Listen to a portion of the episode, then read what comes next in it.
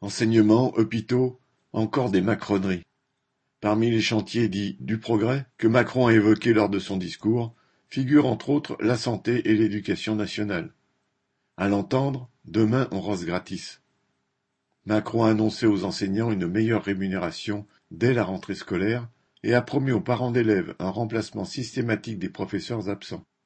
Le ministre Papendaï avait affirmé au début du mois que l'ensemble des enseignants toucherait 10% de plus par rapport au salaire de 2020, ce qui ne ferait que 3,3% de hausse en moyenne par an. On est loin de l'inflation. Quant à ceux qui accepteraient d'être volontaires pour de nouvelles missions, entre guillemets, ils seraient payés en heures supplémentaires, ce qui n'est finalement que l'application de la loi. Et parmi ces missions figure le remplacement des professeurs dont les absences sont inférieures à quinze jours par un de leurs collègues. La boucle est bouclée. Depuis plusieurs années, le gouvernement tend cette carotte pour faire accepter un rôle de bouche-trou aux enseignants.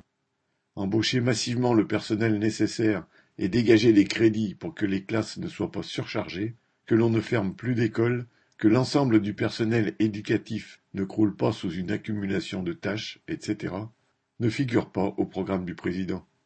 Dans le domaine de la santé, qui pourrait croire que, citation, d'ici la fin de l'année, six cent mille personnes atteintes de maladies chroniques qui n'ont pas de médecin traitant en bénéficieront. Fin de citation.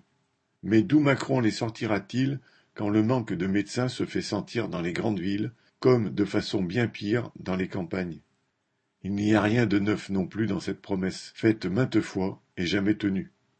Quant aux services d'urgence dans les hôpitaux, qui devraient être désengorgés là aussi d'ici la fin de l'année, c'est évidemment du pipeau. La seule façon dont quelques-uns de ces services sont actuellement vidés de leurs patients consiste à obliger les malades à passer d'abord par le SAMU et à suivre ensuite un parcours compliqué avant de voir un médecin. Depuis des années, le service de santé va de dégradation en dégradation. Les plans d'économie se succèdent, les conditions de travail et de salaire se détériorent au point que le personnel des hôpitaux fuit pour trouver un meilleur travail, ce qui entraîne des fermetures de lits, faute de monde pour s'occuper des malades. Mais dans ce secteur non plus, il n'est pas question pour le gouvernement d'embaucher les dizaines de milliers de soignants indispensables, ni d'augmenter les crédits nécessaires. L'argent existe, à condition de le prendre dans le coffre des multimillionnaires. Marianne l'amiral